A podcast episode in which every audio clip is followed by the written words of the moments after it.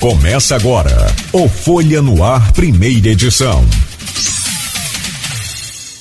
Terça-feira, 8 de março de 2022. Está começando o Folha no Ar ao vivo, aqui pela Folha FM. Hoje, o Folha no Ar completamente especial em homenagem ao Dia das Mulheres. Pela ordem aqui al, da, alfabética, deixa eu trazer o bom dia da doutora Ana Paula de Oliveira Carvalho, delegada da Polícia Civil e titular da DEAN, que é a delegacia especializada em atendimento à mulher, e logo a seguir a gente traz o bom dia da Suzy. Doutora Ana Paula, bom dia, muito obrigado, receba aí o nosso carinho nossa gratidão por todo o trabalho prestado também à, nossa sociedade, claro, a, a, nossa homenagem aí nesse dia de hoje. Muito obrigado, bom dia, seja bem-vindo aqui ao Folha no Ar. É, muito obrigada, eu que agradeço.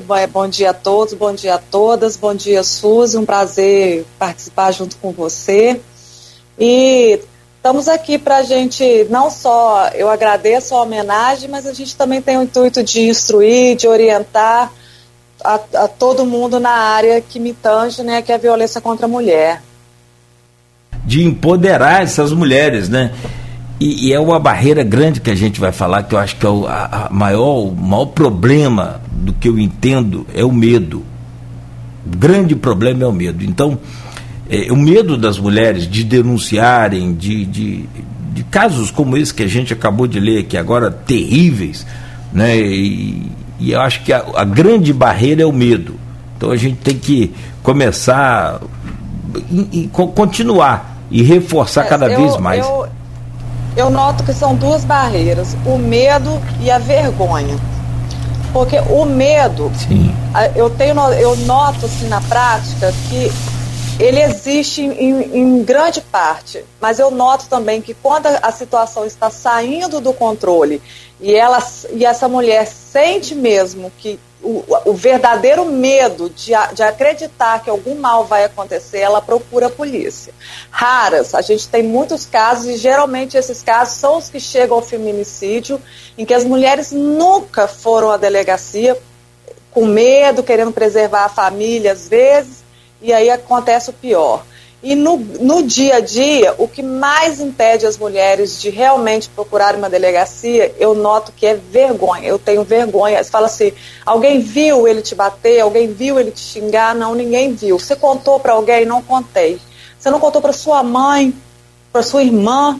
Não contei. Não tenho vergonha. Minha família sempre foi contra esse relacionamento. Eu escondo tudo o que acontece. Então, eu acho que esse é o grande entrave que a gente tem aí para essa subnotificação de violência.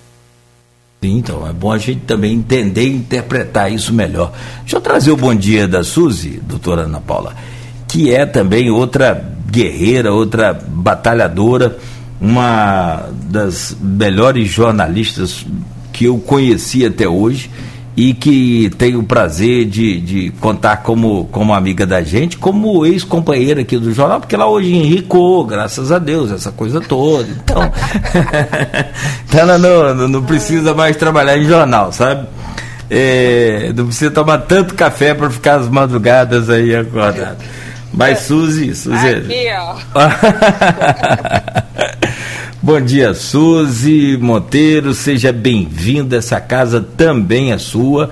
Né? E obrigado por me prestigiar. Prestigiar a mim não, o programa que é. Eu, eu só sou uma peça aqui desse programa, mas que hoje toma liberdade de poder contar com a presença de vocês para homenagear todas as mulheres. Obrigado, Suzy. Bom dia, seja bem-vinda. Bom dia, Cláudio. Bom dia, doutora Ana Paula. Entrevistei a doutora algumas vezes é, durante aqui minha trajetória no jornal. É sempre é, um prazer falar com ela pela experiência que ela passa, pelas orientações, mas também sempre muito, principalmente para a gente, mulher, né, sempre muito dolorido ver a situação de outras mulheres é, que passam todos os dias. Mas muito obrigada pelo convite, muito obrigada aqui pela companhia hoje é, o café continua enricar está longe ainda, mas eu acho que se assim, tem alguma contribuição que eu possa é, passar para alguma mulher de alguma forma, nem que seja um start assim, é que é possível, é que você tem valor, que você às vezes é, é, a gente se encontra numa situação tão difícil que a gente não acredita na gente mesmo. Mas você acredite, porque é possível, é, você tem valor, você é inteligente, então você pode. E sobre o que você estava comentando é, um pouquinho antes, falando do medo e, e falando da vergonha né, da mulher, eu vou fazer também já uma provocação, porque jornalista não aguenta. É, também não tem um pouquinho, doutora, a falta de medo desses homens, porque a gente tem a impressão de que veio, aí tinha muita quantidade, quando eu era né, muito jovem acontecia muito caso de, de violência contra a mulher, a impressão que dava é que tinha é, acabado, não acabado, mas melhorado, as pessoas estavam, os homens estavam mais receosos e é, com, a, com, a, Lei Maria da Penha também, né, foi um marco importante e parece que agora perdeu o medo, é, vou fazer mesmo e, e dane-se, né? Assim, a impressão que me dá é essa, não sei se é isso mesmo, se essa falta de medo deles também tem contribuído para esse aumento de casos, casos bárbaros que a gente vê aí, e, e né, envolvendo mulher e envolvendo filhos também, né, que infelizmente acontece muito. É, a, a, impunidade, né, a certeza da impunidade, ela é uma, ela é uma, uma, uma, vigente em todos os crimes. Né? A pessoa assalta um banco achando que não vai ser pega. A pessoa mata outra achando que não vai ser pega. Na violência doméstica, é lógico que tem esse também caráter, ah, faço e aconteço nada, e ninguém vai botar a mão em mim, Lei Maria da Penha não presta para nada. Tem esse ranço ainda. Mas a gente percebe também que tem situações de homens que reincidem, que já foram presos e reincidem na, na, na, na violência doméstica. Então, acho que cada caso é um caso e, no geral, tem essa lá no fundo essa certeza de que de da impunidade. Mas de, também tá, a gente pega homens que já foram presos às vezes mais de uma vez e reincidem, e a gente pega homens que têm, vamos supor, seis inquéritos na delegacia com seis mulheres diferentes. Aquele homem não sabe se relacionar, tem problemas seríssimos de, de, de, de, de, frustração, não consegue é, é, se relacionar com as próprias frustrações, com a, com a vontade que ele tem de que aquela mulher se submeta a ele, às vezes isso não dá certo, e ele tem reincidentemente com várias mulheres. Então a gente tem de tudo nessa seara. Bom, eu, eu, eu, quero continuar e aí naturalmente a gente vai aproveitar eh, essa, essa provocação da Suzy, porque eu tenho umas ideias assim, às vezes o pessoal fala, ah, mas é meio radical, Cláudio. Ou você combate essa coisa realmente de forma. É, não é violência com violência, mas é, é, é o medo provocando né, a, o medo nesses que são encorajados aí muitas das vezes pela impunidade que por um fato ou outro né, pode acontecer. Mas antes, deixa eu, deixa eu pedir a vocês que compartilhem um pouco comigo, com a gente aqui e com os nossos internautas. É, e aí eu, eu, sigo essa ordem alfabética. No próximo bloco a gente troca, a gente conversa com a Suzy primeiro, depois a doutora, mas aqui é mais um, um bate-papo e, e quem manda são as mulheres. É, aliás, eu, eu, eu, sou filho de uma mãe muito brava. Casei, eu até falei isso com, com as três outro dia. Casei com a mulher muito brava. É, é, não apanho, não. Ma, a, pa, diz a Luiz que eu apanho, mas parei. E sou é, funcionário de uma patroa muito brava, mas muito querida, que é a Diva Abreu Barbosa. A Suzy também conhece bem, enfim. Eu, eu sou. E tenho duas irmãs muito bravas. Tem um, uma então que é um. Nossa, um pitbull. É, então, meu relacionamento com, com, a, com, as mulheres sempre foi muito assim, né? Eu sempre apanhei. Graças a Deus. é, não, sempre foi muito bom. Mas eu, o que eu quero saber, doutora Ana Paula, por exemplo, como é que uma mulher vira delegada nesse país tão machista? Conta um pouco desses paradigmas que foram quebrados, talvez até mesmo dentro da família. Mas você vai virar delegada, você vai, virar polícia. Será que a senhora ouviu isso? Como é que foi essa história, essa trajetória da Ana Paula? É, para minha família especificamente foi meio de susto, porque na minha família nem de avô, de avó, de primos de segundo grau, não, nunca teve ninguém na polícia. Eu sou, eu sou a primeira policial da minha família. E eu entrei na polícia em 2002, eu não entrei como delegada, eu entrei como oficial de cartório e depois eu fiz outro concurso e virei delegada em 2002. Então, quando eu cheguei a delegada, já estava uma coisa mais tranquila, principalmente para minha mãe. Para minha mãe, quando eu falei que eu ia entrar para a polícia, ela praticamente desmaiou, falando de jeito nenhum, mas eu já estava aprovado no concurso, fiz tudo quietinho, sem falar com ela. Então, hoje já é mais tranquilo para todo mundo. E falar assim, ah, você sofreu algum tipo de preconceito por, por ser polícia eu falo do fundo do meu coração. Eu, eu ouço falar de mulheres que sofreram é, questões de preconceito. Eu nunca senti. Talvez não sei se pela minha postura, pelo meu jeito mais, sei lá, as pessoas falam que eu sou meio ranzinza, que eu sou meio cara fechada e também pelo meu porte. É, é brava é, também? Eu, eu, sou uma mulher muito grande, eu tenho quase 1,80m de altura. Eu acho que, tipo assim, a, a, minha própria figura já, já, já não dá muita abertura para essas coisas. Mas assim, e a polícia, eu não acho a polícia, de verdade, a Polícia Civil uma instituição é, machista contra as mulheres. Eu acho que a gente tem aí delegadas titulares. Aqui em Campos, a maior delegacia do estado do Rio de Janeiro é titular uma mulher, né, a, a doutora Natália Patrão. A Polícia Civil já teve né, o cargo mais alto da categoria, que é a chefe de polícia, que foi a, a Marta Rocha. Então, assim, lógico, se a gente for botar na quantidade quantos homens foram chefe de polícia e uma mulher até hoje foi, a gente sente mas obviamente também é uma casa que tem mais homens do que mulheres trabalhando nela. Mas a gente está indo, no, aos poucos, a, gente, toda, a polícia tem uma regra, tem lugar para todo mundo. Às vezes você tem um perfil mais operacional, você vai para a core, você vai. Você não tem um perfil mais operacional, você tem um perfil mais é, de, de, de escrever, mais jurídico, você tem o seu lugar dentro da polícia. Então, assim, é, preconceito, eu particularmente, se sofri, nem percebi. Bem, né, Suzy, como é que você né, vai? Uma, uma mulher com 1,80m, né? Então fica difícil. Não, mas acho que é assim, é, é, é, aquela coisa, às vezes você vai passando por cima de tudo mesmo e, e aí quando vê já foi. Né? Então acho que é por aí. Suzy, você também tem sua, suas histórias e não são poucas, né, para chegar até aqui aonde você chegou.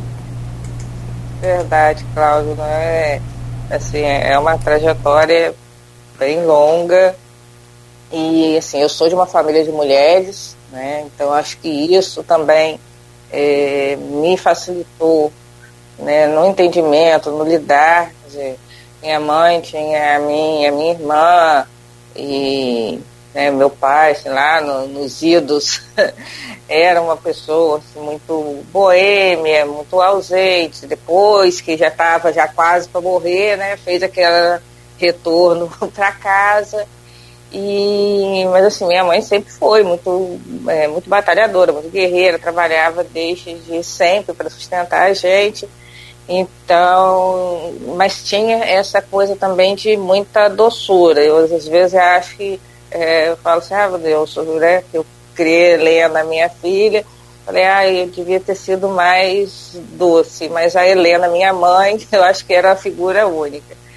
Mas, assim, eu sou é, é, dessa família de mulheres, então, essa semana, né, ganhamos mais uma integrante para o nosso time, né, a Maia chegou, minha sobrinha neta, tô assim, passei o final de semana, fui para o hospital com minha sobrinha, passei o final de semana, e falei, ah, mãe, on, aí ontem falei assim, hoje eu não vou.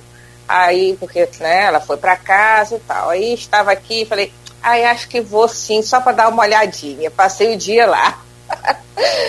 e assim, é, é isso, né? E assim, estudei, sou a primeira pessoa da minha família a fazer uma faculdade. É, mas graças a Deus, depois de mim, minha filha, minhas, meus sobrinhos, é, e assim, eu acho que a vida é isso, né? Uma constante evolução. É, acontece, já aconteceu, né, de preconceito, não, não, na Folha, porque a Folha ela sempre foi muito é, até, né, por ter Dona Diva, e aí a gente fala, né, às vezes a gente vê uma mulher com uma postura mais é, incisiva, né, e aí acha que é muito brava, que se fosse um homem naquelas, naquela, né, aquele cargo ali, será que ia pensar ou ia achar que ele era né, mais combativo e tal? Mas, assim, acho que também pela mentalidade, pelo jornalismo, dentro do jornal não, mas já aconteceu é, de entrevistado, né, tem uma, uma sala ali cheia e vira, vira um copo d'água, vira para a mulher e pergunta Aí ah, isso não é nada. Não, eu poderia ter perguntado, mas será que não poderia ter perguntado para o homem? Né? E eu acho que a, a, o preconceito e assim, essa questão da violência é, também cabe muito aos pais, na né? educação dos filhos, né? dos meninos. Né? Esses homens que praticam isso, tem alguns que não têm jeito, acho que tem gente que não tem jeito, mas acho também que tem homens que precisam, né, precisavam de um tratamento, os meninos precisam ser educados de uma maneira diferente, entendeu? Entendendo que as meninas, os irmãos, sendo meninos ou meninas, eles têm os mesmos direitos, eles têm os mesmos deveres, não existe é, é, nenhum superior ao outro e aprender esse cuidado, aprender a entender e a respeitar a mulher tem que ser um dever de dentro de casa para fora. Deu desde a primeira infância, desde sempre, educar esses meninos para que eles não reproduzam né, é, atos desse tipo mais tarde com suas famílias. Ah, não tenha dúvida. É, a coisa está no berço, né? E a educação, acho que tem um dever e um papel importantíssimo também nessa questão. Desde de, de, assim, a gente, eu converso muito, minha esposa é, é, professora, eu tenho uma irmã professora, e eu sempre tenho algumas ideias, passo para elas. A, e, e, há um, uma espécie de uma burocracia, sabe, muito grande. Eu passei uma ideia outro dia para minha esposa sobre o lixo na sala de aula. Não é colocar as crianças para varrer a sala de aula, não é, não, é colocar a criança para trabalhar, é colocar a responsabilidade e a educação também, porque elas estão ali é justamente para isso, não só para aprender, mas também para ter uma, uma disciplina, para ter um comportamento.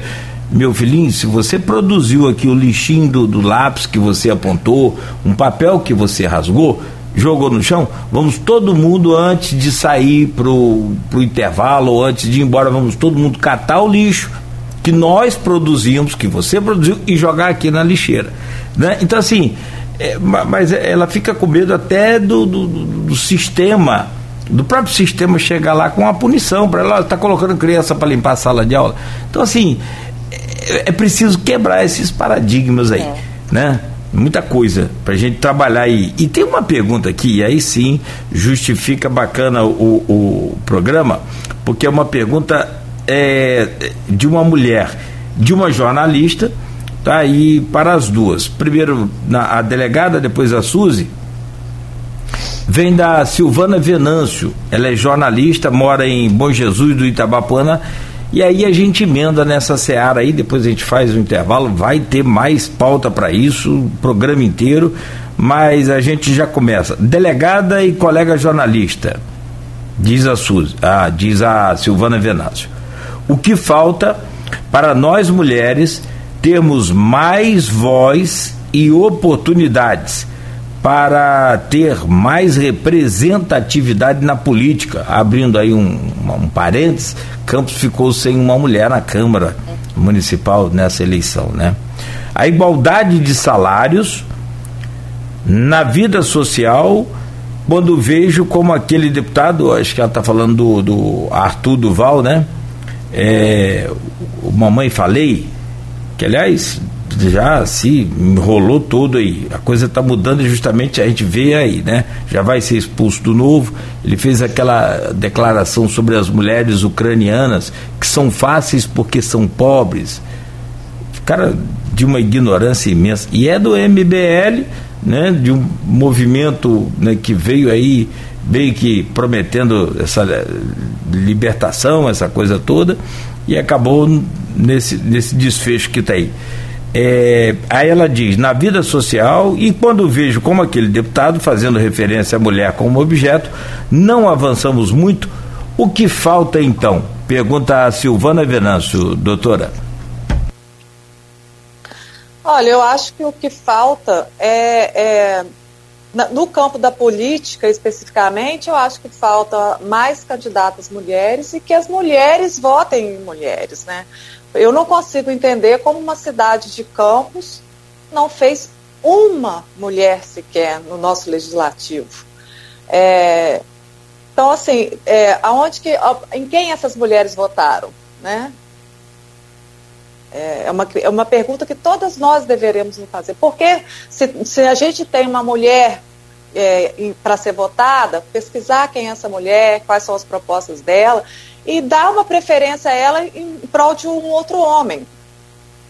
No campo social, de trabalho, é, aí é uma luta ancestral, né? Que a gente tem que lutar contra o patriarcado no geral, de que as mulheres são feitas para o ambiente doméstico e os homens para o ambiente corporativo e aí vai.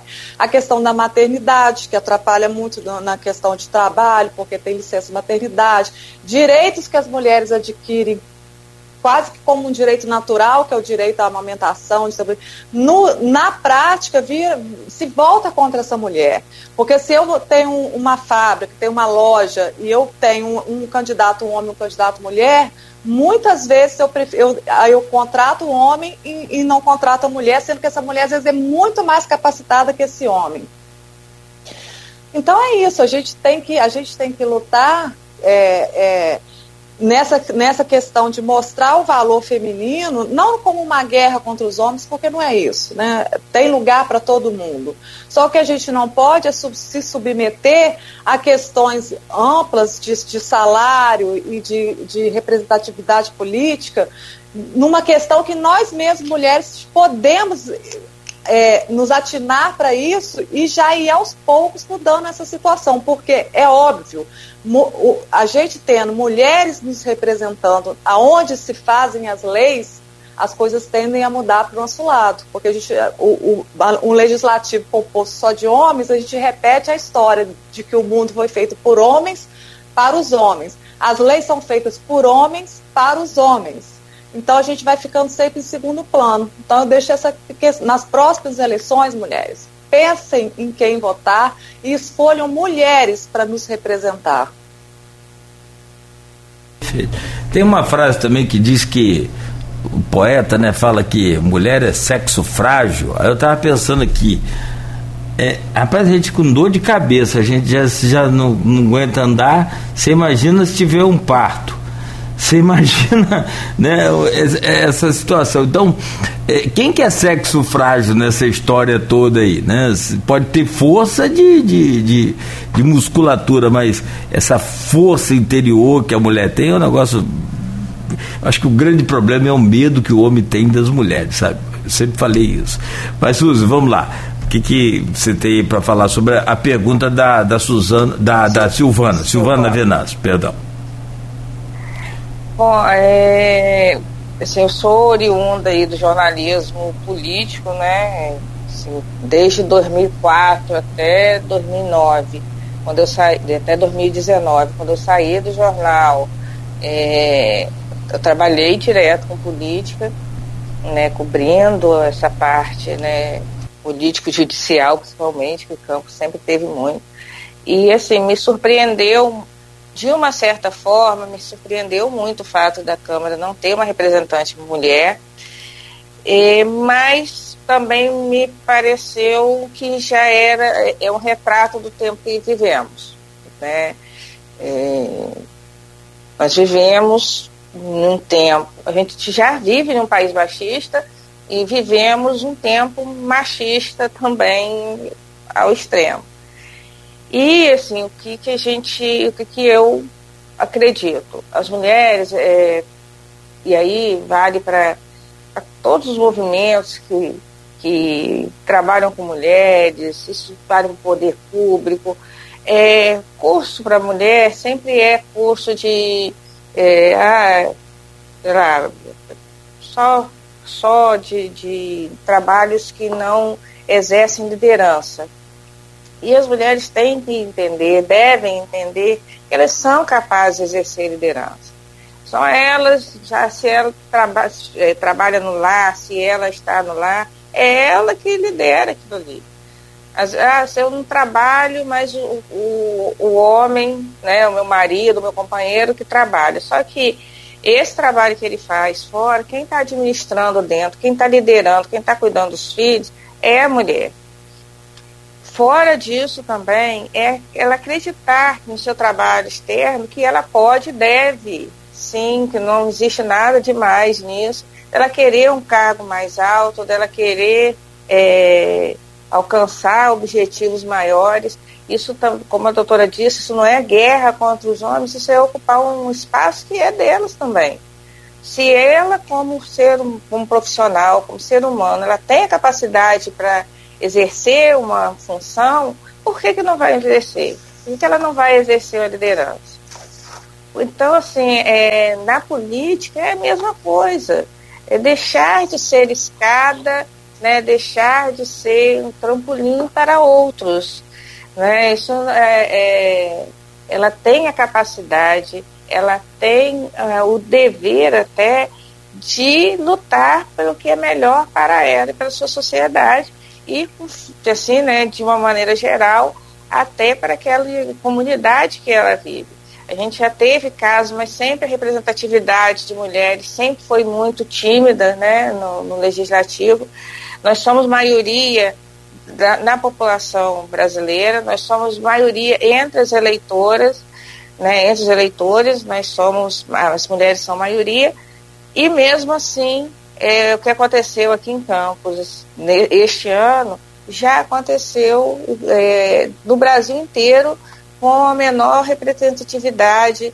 É, capitais são pouquíssimas, se não me falha a memória, é uma capital no Brasil todo que tem uma mulher como governador, como prefeita. É, governadoras são poucas. Então, assim, é hora de ó, se eu não estou gostando, então eu vou colocar sim é, a minha cara na reta para disputar, para debater. Eu faço parte de, do movimento do Mulheres é, do Brasil, que, no, na liderança de políticas públicas, e a gente debate muito isso. A gente vai ter uma programação esse ano justamente voltado para é, tentar produzir lideranças ou ao menos eh, despertar nessas mulheres é, o entendimento que elas podem sim, né, que é possível sim, que elas, porque às vezes a gente se coloca em um papel, é, a sociedade coloca a gente e a gente aceita esse papel de segundo plano, de suporte, de escada, e a gente pode sim estar lá em cima, não há nada demais, não há nada demais de você procurar o seu espaço, de você galgar seu espaço. Nós temos mulheres maravilhosas, como temos homens maravilhosos também, mas temos mulheres maravilhosas que têm esse olhar diferenciado até para as, para as políticas públicas, para as políticas que são necessárias, para uma definição melhor de ações para as outras mulheres, né? É aquela coisa para crescer todo mundo junto e, e galgar todo mundo junto. Isso passa pra, pelo, pelo emprego, por cargos públicos, passa também pela educação, né? passa também pelo entendimento de que é preciso estudar sim. Agora, né, tem uma coisa que eu vejo muito em Instagram e Face. Ah, fulano tem não sei quantos milhões de seguidores, estudar para quê? Diploma para quê? Teve diploma e, e tá aí, sei lá, sem desmerecer ninguém, mas está aí faz, dirigindo é, carro de aplicativo, tá aí. Coisas ruins acontecem, mas um diploma faz a diferença na vida de qualquer pessoa.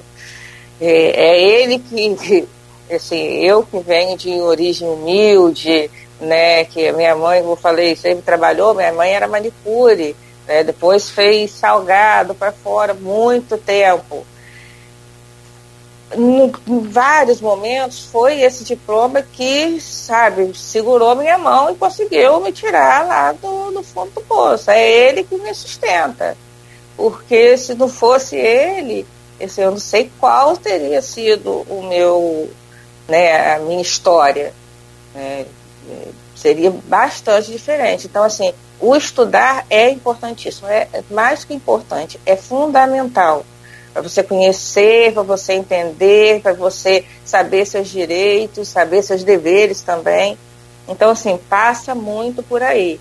É, o empoderamento é isso, você é, saber que você pode e deve estudar, é sua obrigação como ser né, humano, que não veio aqui só a passeio, é, você tem a capacidade, você tem a possibilidade de ser uma liderança, de disputar e estar lá também com seu nome, por que não? Né? Ser uma líder no segmento que você estiver.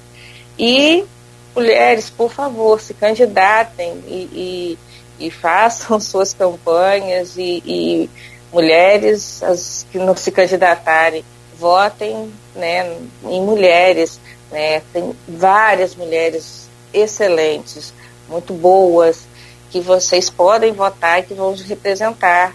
Né? A gente que não tem indicação nenhuma, a gente não está falando disso, mas a gente está falando de olhar é, com mais atenção para as mulheres candidatas também. É, essa coisa de, de mulher na política, eh, tivemos sérios problemas esse ano eleitoral, né, de 2020, inclusive casos que foram parar na justiça, em Campos também teve, né?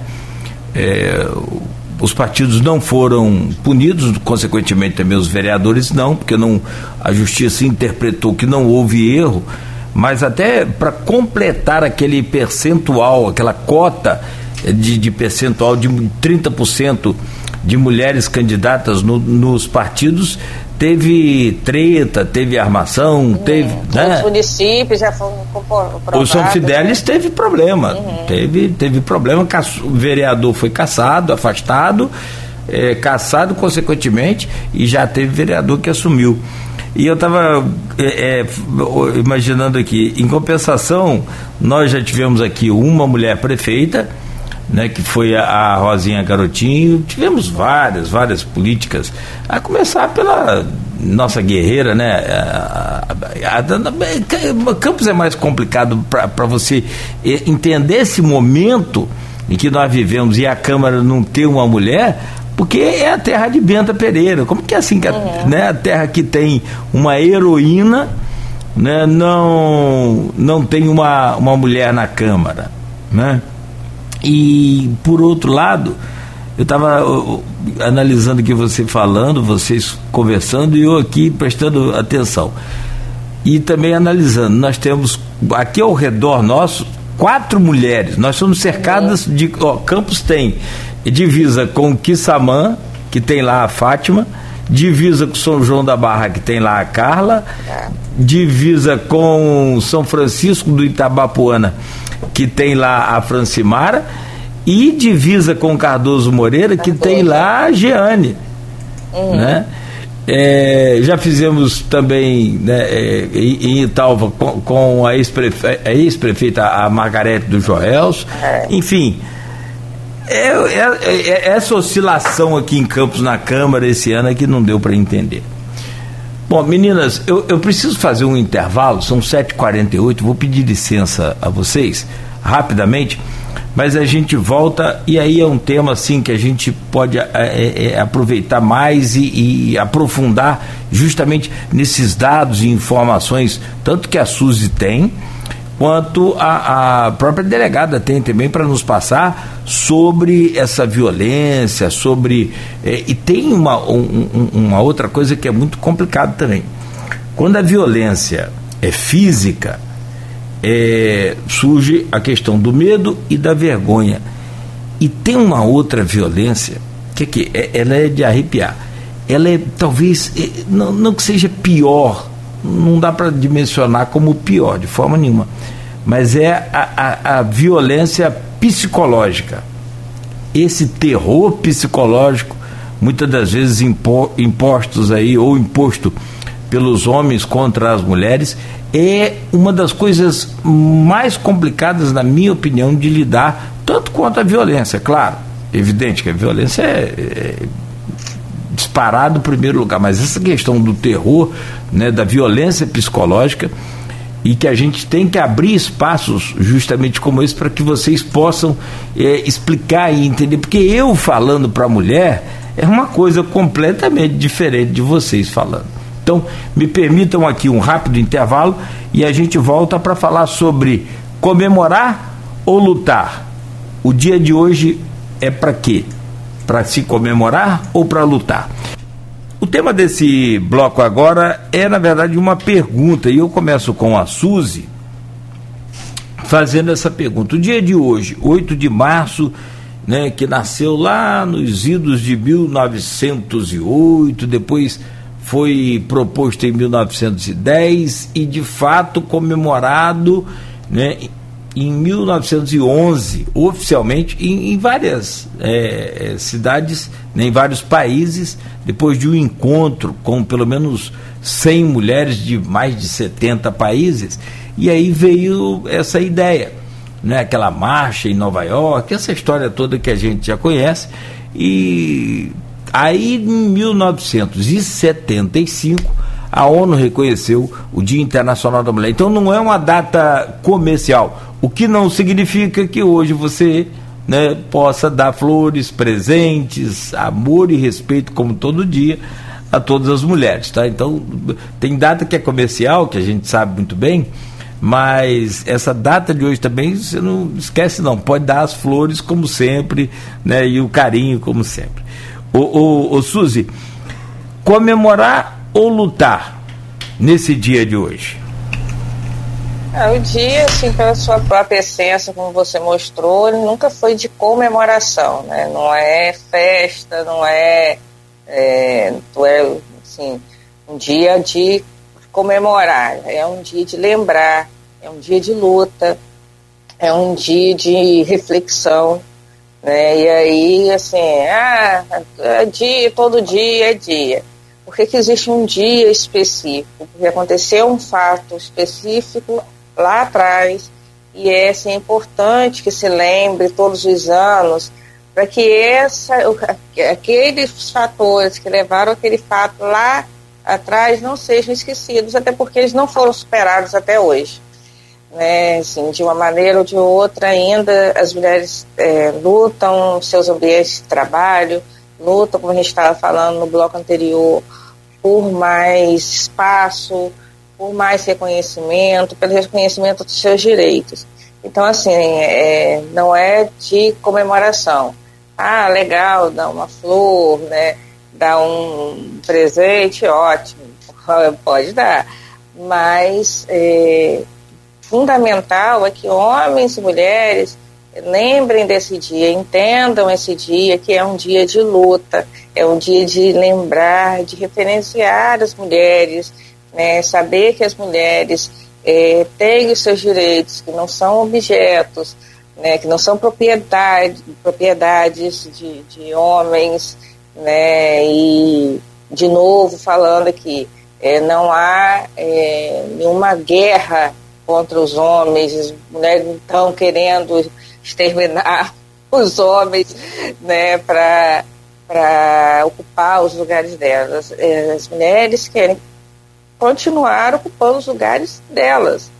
Né? Por que não uma mulher diretora de, de firma, por que não uma mulher é, presidente de uma entidade, por que não uma mulher num cargo de liderança, por que não uma mulher né, na Câmara, presidente da Câmara, que nunca houve, nem aqui, nem na federal, né? É, entendeu? Então, se por que não? É, a, cota para essa porcentagem de mulheres, como você falou antes, é, tá, foi desvirtuada, dizer assim, né, que foi para completar e aí a partir alguns partidos políticos, é, de novo, fora aqui de Campos, é, que aconteceram já punições, e aí essas mulheres serem né, escada, trampolim para outros homens. E, na verdade, hoje é dia de luta, de lembrar a luta que é a luta nossa de todo dia, né? Amanhã vai ser a mesma questão. É, amanhã a doutora vai estar né, lá na delegacia, infelizmente, de novo, recebendo um outro caso de, né, de mulheres espancadas, de mulheres agredidas, de mulheres agredidas, né? Você tinha falado antes, virtual, é, é, é, né, de maneira psicológica, né, aquela, né, que é aquela agressão de todo dia ali, ah, você não serve para nada, ah, ih, você tá gorda, ih, quando eu casei com você, você não era assim, ó, oh, fulano, como tá bonita, ó, como você tá. Então, assim, essas agressões, né, que são, às vezes, em tom de brincadeira, mas que machucam muito e que vão, sabe, é, é, minando, né, o ego e a, a própria entendimento da mulher que ela pode, que ela é boa, que ela é, tem capacidade, isso vai minando muito. Então, assim, mais uma vez respondendo a sua pergunta, hoje é dia de luta e de lembrar a luta. Perfeito. Doutora, hoje é dia para comemorar ou para lutar? Eu acho que ah, quando a gente se fala de comemorar, de comemorar, é, lembrando que esse dia ele foi marcado por uma centenas de mulheres trancafiadas dentro de uma fábrica e que foram queimadas, fica um pouco complicado a gente lembrar desse, desse fato e falar em comemoração. Mas tirando esse ponto, eu acho que é um dia de comemorar e um dia de lutar. É, comemorar os, os, os, poucos avanços que a gente já conseguiu até aqui, e eu acho que a Lei Maria da Penha é o, é o grande diferencial hoje, né? No Brasil da questão das mulheres. Antigamente a gente lembra que uma mulher com a cara toda arrebentada entrava na delegacia e às vezes o agressor saía primeiro que ela, que ela ainda teria que ir ao ML, fazer exame de corpo de delito e o agressor assinava um papelzinho para casa. Hoje, isso, com a Lei Maria da Penha, isso mudou. Só que a, gente, a gente fala agora da luta, é porque, estou é, falando especificamente na, na questão da violência. A Lei Maria da Penha, ela veio com três pilares: o, cara, o pilar preventivo, o, o, o pilar repressivo e o pilar educativo. E o que a gente vê na prática hoje é que se fala, se cobra, se divulga só o caráter repressivo. Ah, porque batem mulher da cadeia, ah, porque tem que denunciar, mulher denuncia, denuncia, denuncia, denuncia. E não se fala do caráter preventivo, do caráter educativo. A Lei Maria da Penha, Está lá, é lei, que todas as escolas de ensino fundamental até terceiro grau tem que ter a, a, a, cadeira de educação de gênero e de violência. Aonde que a gente tem isso? Se campus tem, eu desconheço. Faculdades, algumas, uma ou outra tem algumas teses de mestrado sobre isso, mas pouco se fala, pouco se discute. A questão da, de, de, de equipamentos de, de educação de homens agressores, né? São centros, tipo o AA, só de, de, de agressores. Se tem, tá lá, tá previsto em lei. Tem homens que precisam, ele pode ficar preso 10 anos, ele vai sair, ele vai continuar fazendo a mesma coisa, porque o patriarcado está dentro dele. Ele acha que mulher é propriedade dele, ele acha que mulher serve para cozinhar e botar o prato dele na mesa. E isso, isso ele não vai mudar com cadeia, com prisão. Então, assim, Lógico, o caráter repressivo da lei, ele é uma necessidade. Tem hora que a gente tem que estancar aquilo ali com cadeia mesmo. E, e, e, e, a, e as medidas protetivas. Porque muito se fala, ah, a medida protetiva é um papel. De que, que me adianta um papel? Adianta sim. Adianta sim. É, é, o, é o meio primeiro da gente estancar aquilo, afastar aquele agressor, muitas vezes afastar ele até da casa e se ele descumprir isso, ele é preso. E eu te falo, não tenho números aqui para te falar, mas o grande percentual, posso te falar, 90% das prisões, sem ser a, a, o flagrante, as prisões preventivas hoje, 99% é descumprimento de medida protetiva. Isso a gente, o judiciário entende essa questão e funciona. Agora, querer que a Lei Maria da Penha resolva esse problema só com a questão criminal, sem se aplicar os outros pontos que ela determina, a gente vai ficar rodando em volta dessa fogueira. Entendeu? A gente vai ficar em cima disso porque a gente tem que agora, eu acredito muito, que se tivesse a questão da educação, para a gente trabalhar a próxima geração, porque essa aqui a gente tem, a gente tem que remediar. Agora a gente, a gente tem que pensar na próxima geração com educação de gênero, com o que a Suzy falou, a própria família, educar os filhos de forma diferente, entendendo que meninos e meninas são iguais, com os mesmos direitos, com as mesmas obrigações domésticas, porque quantas e quantas vezes eu fui criada assim, eu tinha que ajudar minha mãe a arrumar a casa, meus irmãos iam para o quintal jogar bola, entendeu? Isso, isso vai internalizando de que nós somos menores, não é essa a questão. Então, se, se a gente partir da geração que está vindo agora, com certeza absoluta, a próxima geração vai ser de adultos mais conscientes, entendendo que as questões a gente não, não resolve com violência, não resolve com opressão. Mas é, o, o caminho é muito dificultoso, porque as, as políticas não são implementadas.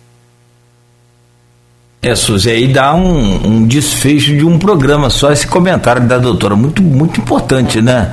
Como é que você vê essa questão também é, da educação ou da falta dela, no caso, como citado pela, pela doutora Ana Paula, muito bem.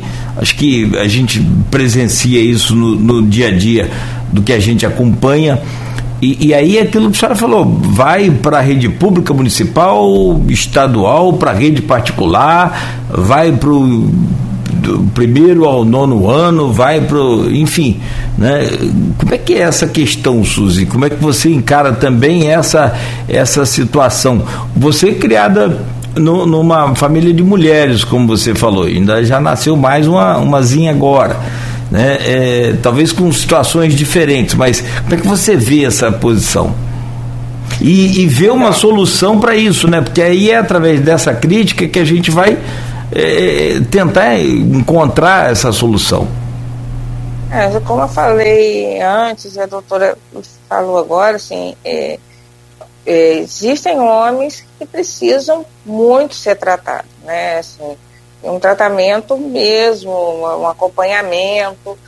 Mas assim, a educação em casa, a educação nas escolas, e isso é independente se é escola pública, privada, porque é, por muito tempo, e às vezes só vem à tona a violência contra a mulher quando é uma mulher de uma classe, uma classe menos favorecida, mas a violência acontece em todas as classes, né?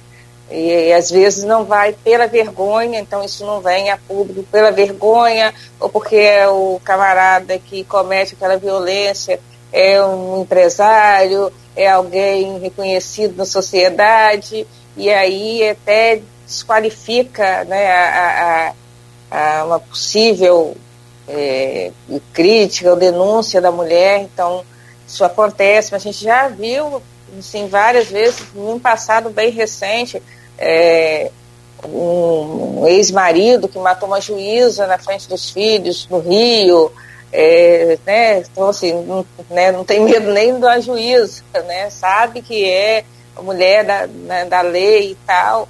Isso acontece muito e acontece em todas as classes sociais. Então, acho assim, passa pela educação.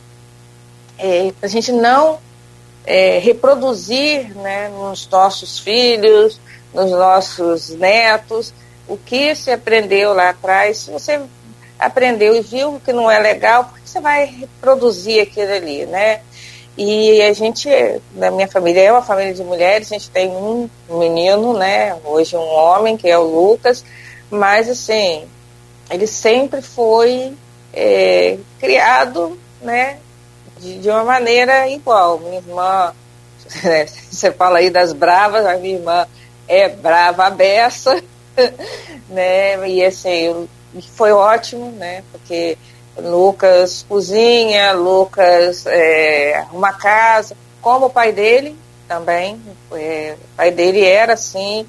O meu pai, por, por mais que fosse uma pessoa que sim, né, tivesse aquela, que era uma coisa, uma cultura de antigamente, né, do homem boêmio, né, do homem que tem muitas mulheres, né, e era toda uma complexidade, é, era também, assim, ficava com a gente, é, penteava cabelo, cozinhava, mas era complicado nessa, nessa parte aí.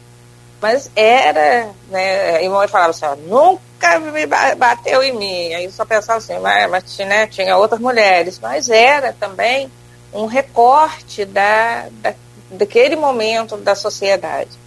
Né? Não que não aconteça hoje, mas era uma coisa assim, mais permitida, né, entre aspas.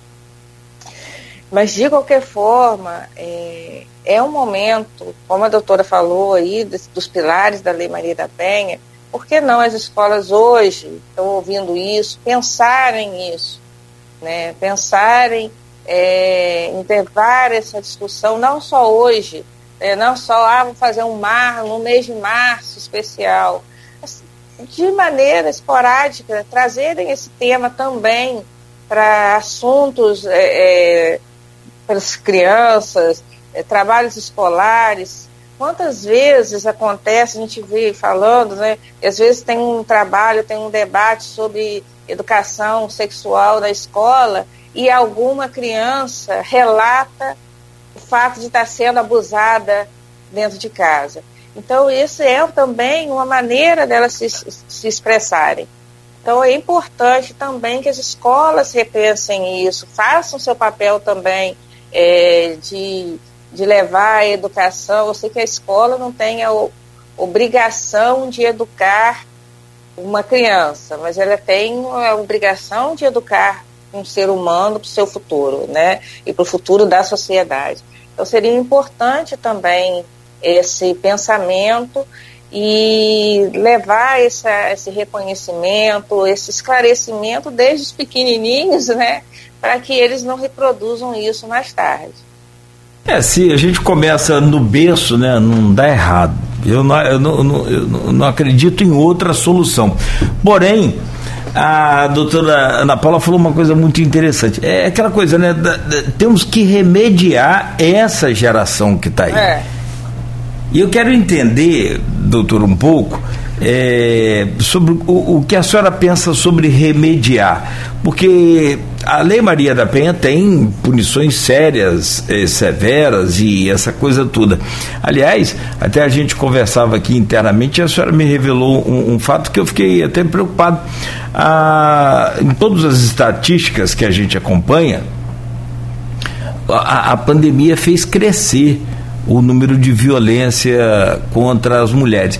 Como é que foi Campos e como é que é? Até porque a gente está na pandemia ainda, né? Agora com flexibilizações aí, né? Muito mais, muito maiores, praticamente estamos na, na, na, fase verde, depois da fase verde é só a fase branca, que aí libera geral.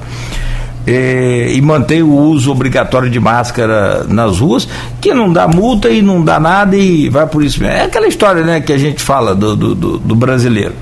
Só pega se der multa, se doer no bolso. É, é como é que foi esse período ma mais é, é, restritivo da pandemia na DEAN, por exemplo? Olha, assim, especificamente de relatos de mulheres assim, ah, eu apanhei foi, ficou, ou, ou sofri outros tipos de violência por uma questão de que meu marido estava mais em casa, por questão de que não saímos. Eu escutei isso muito pouco. É, e a questão da violência doméstica, se falar assim, ah, aumentou o registro, diminuiu o registro, a gente nunca sabe, na verdade, porque o número de registros está aumentando porque está havendo mais violência ou porque as mulheres estão tendo coragem de denunciar? Porque violência doméstica a gente sabe que existe em, em tudo quanto é lá, como o Suzy falou. Eu tenho certeza que todo mundo conhece uma amiga, um parente, alguma mulher, alguma conhecida que já relatou algum tipo de violência, seja doméstica ou seja em via pública todo mundo, todas as mulheres ou já sofreram ou conhecem alguma que sofreu. Então, assim, o número é muito grande e que não reflete em registros. Então, quando esses registros aumentam, diminuem, a gente nunca sabe que, qual é o fenômeno. Mais violência ou mais denúncia. E a questão da, a questão da, da violência contra as mulheres é, especificamente, e dessa questão de remediar a geração de hoje, é porque a mentalidade hoje ela ainda é muito machista. A gente sempre fala assim nos meios do, do tal do patriarcado. O que, que é o patriarcado? É esse sentimento, essa concepção de que o homem é superior à mulher, de que a mulher deve alguma forma de satisfação ao homem, seja pai, seja irmão, seja marido, namorado, etc. e tal. Aonde que isso fica mais explícito? Mais explícito, eu vejo isso em todos os casos que eu já trabalhei de feminicídio ou de tentativa de feminicídio. É a expressão básica do patriarcado. Se você não for minha, você não vai ser de mais ninguém. E aí ele mata. Isso é o resumo. Isso é o resumo. Essa, qual é o sentimento do homem? Essa mulher é minha. Ela tem que fazer o que eu quero. Se ela não quer ficar comigo, como pode? Como pode eu, lindo, maravilhoso, gostoso, ela não me quer? O homem não aceita, não aceita. Se a mulher decide terminar o relacionamento, ela, é o que a gente chama de fase crítica. É o fim do relacionamento quando essa mulher quer sair. Ali ele ameaça, ali ele agride, ali ele faz tudo tudo. E se não tiver a, a, a repressão ali na hora, isso tem grandes chances de desencadear o feminicídio. Porque esse sentimento é. Os homens, no geral, eles é, não é só não a questão de não aceitar que a mulher vai embora ou que a, ou que a mulher não queira mais ele. Às vezes, por ele, ele até aceita, mas ele tem, tipo assim, o que a sociedade vai pensar de mim, como que vai, essa mulher vai embora, vai, vai embora com meus filhos, vai botar outro macho para cuidar dos meus filhos, e daí vira essa bola de neve, mas tudo ligado à questão, essa mulher é minha quem decide o que ela vai fazer sou eu. Ela não tem capacidade de decidir sozinha. E, e é, essa, é essa raiz que desencadeia todos os problemas que a gente tem. E por aí vai. E a questão do machismo, ela tem que ser trabalhada na cabeça dos homens e na cabeça das mulheres. Porque as mulheres também, não aquelas de causa a violência, não estou falando isso, mas assim, trabalhar as mulheres no questão do empoderamento, do empoderamento psicológico dessas mulheres. Porque, tipo assim, eu estou falando da minha condição de mulher, né, que tem emprego, que tem salário, etc e tal. Mas não entra na minha cabeça uma mulher que se, que se sujeita há anos a um relacionamento, igual o Suzy falou, você não presta para nada, você é feia, você é gorda, olha fulana como é bonita. Pra que? Eu, aí eu fico, eu fico, às vezes, olhando para mulheres, eu vou falar, eu já escutei isso de médicas, de mulheres que ganham 30 mil reais por mês e fica. Aí eu falo assim, gente, como que pode ter tamanha dependência emocional, psicológica, o que seja de um homem desse? Então essas, a gente precisa falar para essas mulheres, não se sujeitem. Se um homem te chama de feia, te chama de gorda, corta, corta ali na hora, porque se ele chegou a esse ponto, Pra, daqui a pouco ele está te batendo, daqui a pouco ele está fazendo coisas horríveis com você. Porque não, não dá. É a, é a base do respeito da relação já se cortou ali. Então, se ele não, não tem capacidade, se ele tem capacidade para te falar isso, por que, que você vai ficar com ele? Por que, que você vai ficar com um homem que, que, que, te trata assim? Ah, mas em outros setores ele é ótimo. Ah, ele não é assim 100%. Ah, é, que é o ciclo, né? O homem faz, daí a pouco ele arrepende, ele jura amor, que nunca mais vai fazer, dá presente, dá bombom, dá flor, é, é, o príncipe e o monstro. Ele oscila entre o príncipe e o monstro. E, e, e ali a mulher vai ficando dentro. Então, se ela consegue entender que a violência é esse ciclo, a gente já começa a dar a base a ela para ver a luz lá na frente para começar a sair. A questão de dependência financeira, isso aí é política pública, né? Porque é, também é um ponto, mas eu acho que eu, hoje eu acredito que a, que, a, que a, dependência financeira ela é mais fácil de resolver do que a dependência psicológica, emocional de mulheres. Porque a dependência financeira ela pode ter ali, hoje tem o CEAM, tem o CRES, lógico que não funciona 100%, mas já é um norte para essa mulher se fortalecer, arrumar uma casa popular, arrumar um emprego, ter alguma chance de, de, de, de se sustentar sozinha. Agora, quando a gente parte para a questão de. Porque, e, e, o, e o que eu acho mais duro é porque essa dependência emocional de mulheres, ela também é um reflexo do patriarcado, porque tem mulheres que não conseguem se ver sozinhas, porque uma mulher uhum. solteirona, ela é pior do que uma mulher casada que tem um lar estabelecido. Então, até isso, até isso é reflexo desse patriarcado, porque nós julgamos essa mulher que não casou, essa mulher que não para em casamento nenhum, essa mulher, entendeu? É esse ranço. Então, tipo assim, a gente tem que, que, que se, se, libertar disso, acabar com esse pensamento e, e, e reverter esse jogo. Eu estou sozinho, eu terminei meu casamento porque fulano era assim, porque eu não me sujeito a isso e trabalhar também a cabeça masculina. Eu sempre falo, as campanhas, eu vejo campanhas né, de, de, de, violência contra a mulher, que também é preconizado na Lei Maria da Penha, mas é sempre direcionada à mulher. São aquelas campanhas que eu falo assim, gente, já tem. Agora até me perdi, a Lei Maria da Penha de 2006. Até tem hoje é a mesma. 16 anos. 16 anos. Até hoje são aquelas campanhas sem aquela mulher com o olho arrebentado, com aquela cara de sofrido. Denuncie, desligue 180, denuncie, denuncie, denuncie. Tá, a gente já sabe, já sabe. Mulher que está sofrendo violência, qual.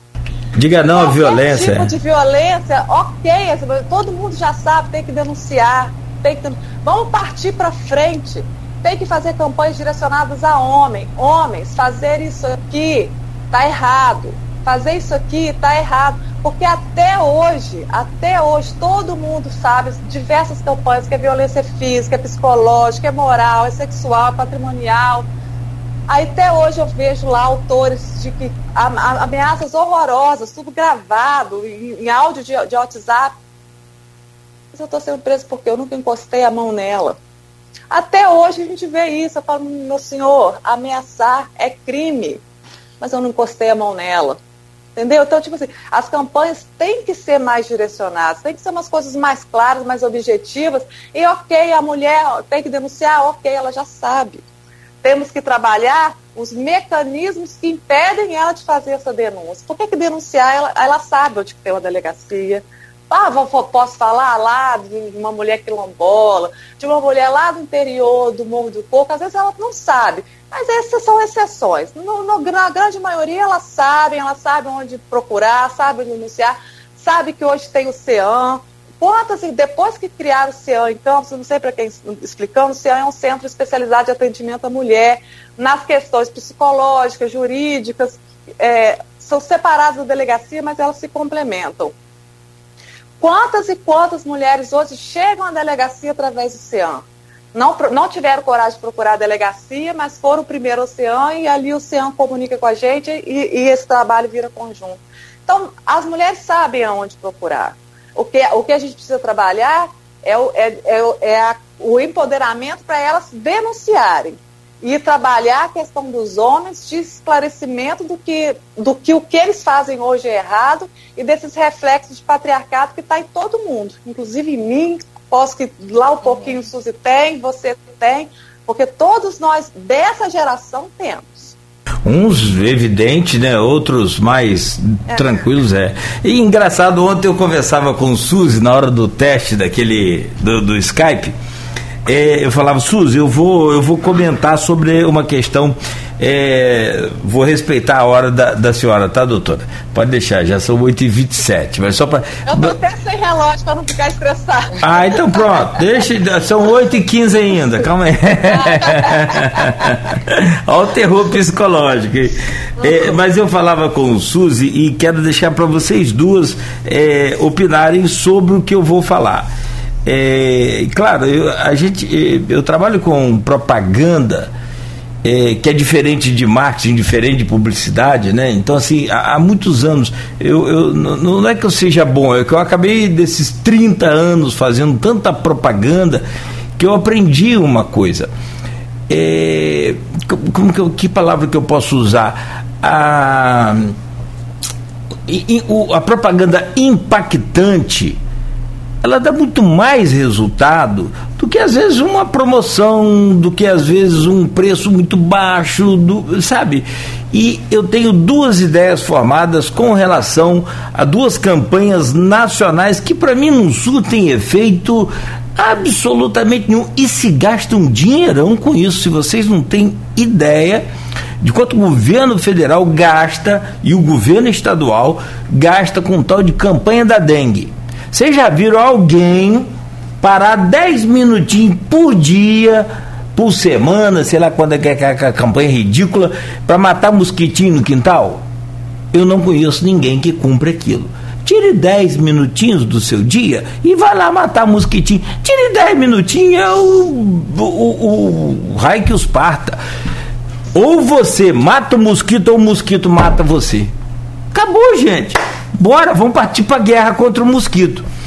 É nesse nível que eu penso. Uma outra coisa, é igual assim, é, você vai na televisão, no rádio ou num, num, local tá lá escrito: diga não à violência contra a mulher. A senhora acabou de falar isso, doutora.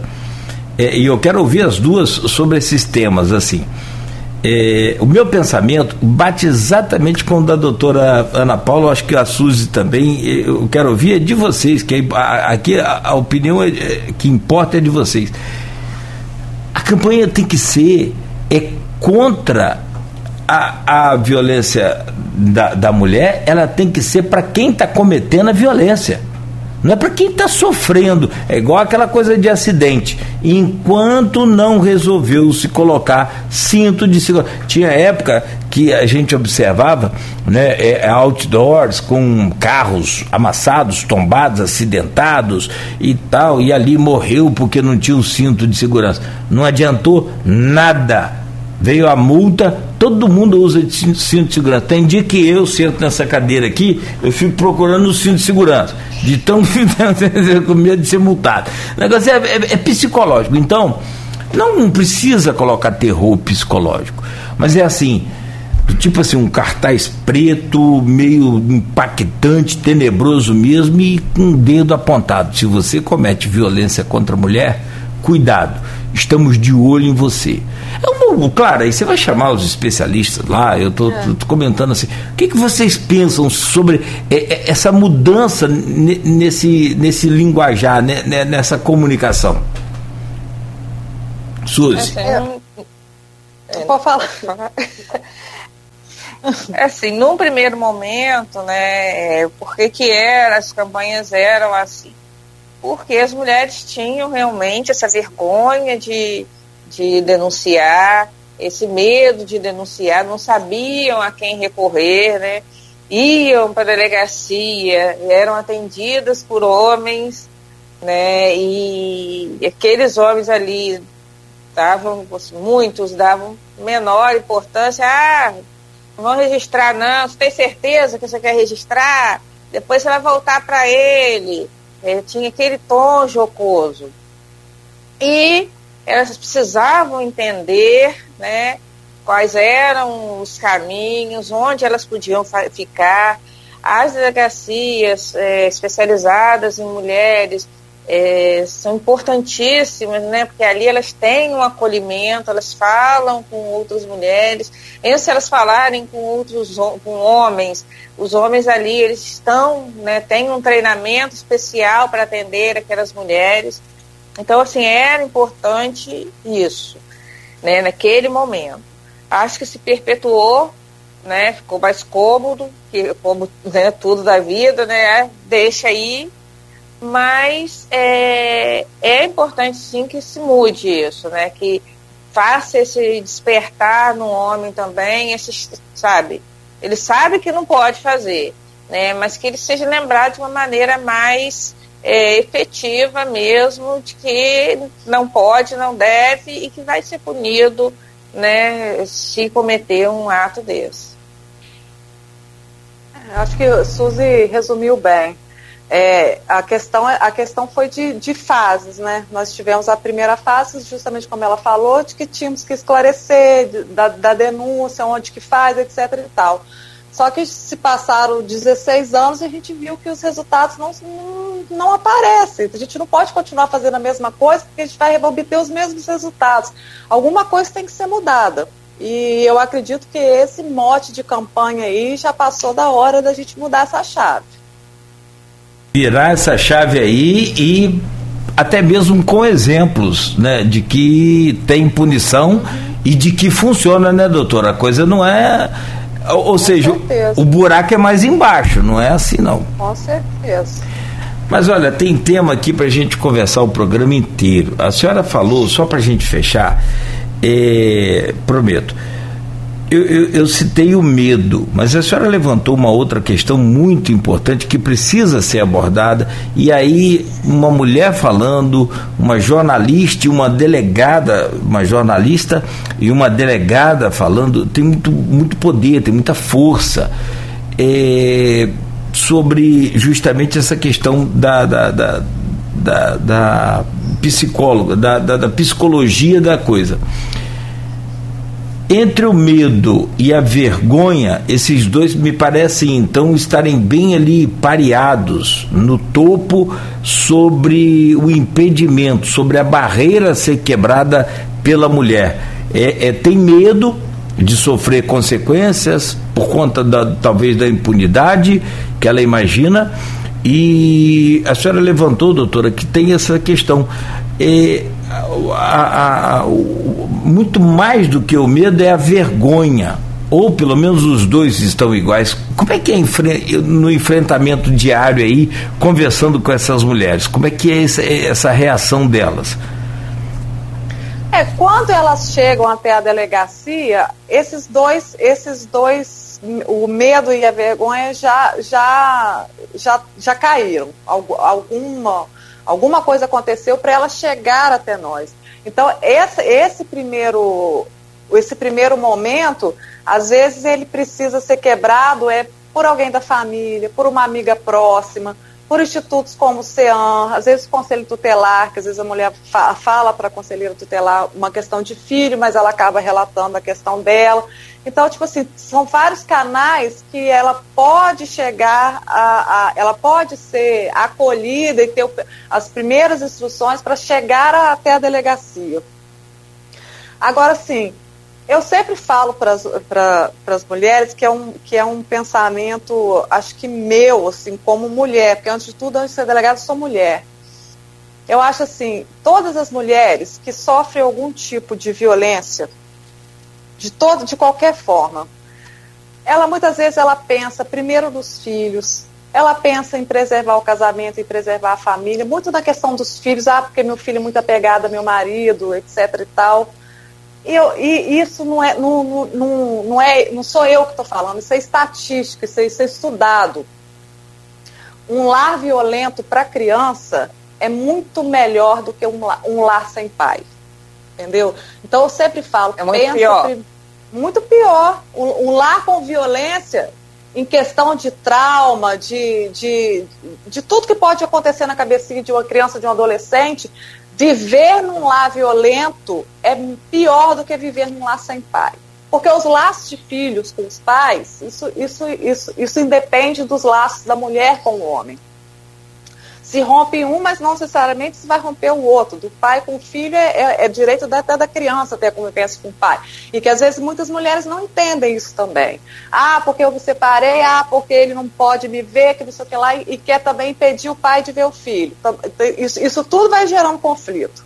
Então, assim, é, pense primeiro em você, Pense primeiro em você, na sua vida, na sua segurança e junto, porque junto com você vão seus filhos.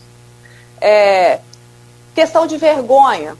Eu acredito que a maior vergonha que a gente, que a gente sofre é, é de sofrer calada, é de, é de ser soterrada por aquilo e, e, e, e ficar vivendo refém de uma violência que você não é você que está praticando. Você tem vergonha de quê? Quem tem que ter vergonha é ele, não é você. Entendeu? Então, é, todas essas coisas precisam ter, ser trabalhadas direto para a mulher, para ela entender que não adianta ela querer viver nisso, é, sublimar é, o que está acontecendo dentro da casa dela, porque isso vai ter reflexo nela no futuro, que sai um feminicídio, e nos filhos. Não pensem nos filhos, porque os filhos vão ficar melhor sem essa convivência com a violência. É isso que eu vejo no meu dia a dia. Perfeito, perfeito. Bom, é... Suzy comentou o tema? Desculpa, eu. Não, comentei. Com... Tá, por favor, por favor. É... Todo mundo tem, assim, né? Uma conhecida, eu já fiz, né? Eu trabalhei em quando eu entrei no jornal, eu trabalhei um ano em polícia e depois é, falei com, com a Luísa, que era editor, falei, vou sair, porque naquela época todo mundo, de geral, fazia política, polícia, desculpa. E aí, depois de um ano que eu entrei, eu falei com ele que eu ia sair do jornal porque eu não tinha condições de, de fazer aquilo, porque eu morria todo dia quando eu ia fazer. O último caso, sempre conto, foi uma coisa que me marcou muito, foi um caso lá em Travessão. A época, Travessão acontecia muito caso de feminicídio, não tinha nem esse nome, né? Mas acontecia muito. E eu fui, a gente, o jornal não tinha domingo, né? Só não tinha jornal segunda, né? Então a gente cobria o que aconteceu no domingo, na segunda-feira. Aí a gente foi cobrir, tinha tido um homem tinha matado, né, a, a ex-companheira lá e a gente foi, era um quintal assim, grande, com várias casas da mesma família. E a gente foi lá cobrir e tal, aí a, ela deixou um garotinho, acredito eu, que tá, tinha um ano, dois anos, alguma coisa assim. Aí eu conversando com uma parente, ela falou, ah, foi ali e tal. Aí, né, fotógrafo, a gente pode fazer uma foto aqui? Tá, pode. Aí foi fazer a foto. E aí ela estava com um garotinho, botou o garotinho assim em cima. Ela tinha, a moça tinha sido assassinada pelo ex-marido em cima da cama enquanto amamentava o filho. E aí tinha, aí botou a criança e ainda tinha marca de, de sangue da mãe ali naquele colchão. Ali eu falei assim, não dá mesmo para mim para eu fazer polícia, porque eu era, assim, eu tinha filho pequeno, né? E, e assim, era um consumir todo dia. E só contando assim pela o impacto que aquilo teve, né, para mim. E tinha, como eu falei com você, né, com minha mãe, né, tinha aquela relação com meu pai e tal, mas teve uma coisa, tinha uma coisa que mamãe aprendeu, ensinou a gente desde cedo. Não deixa não deixa dar o primeiro tapa, não deixa fazer a primeira ofensa.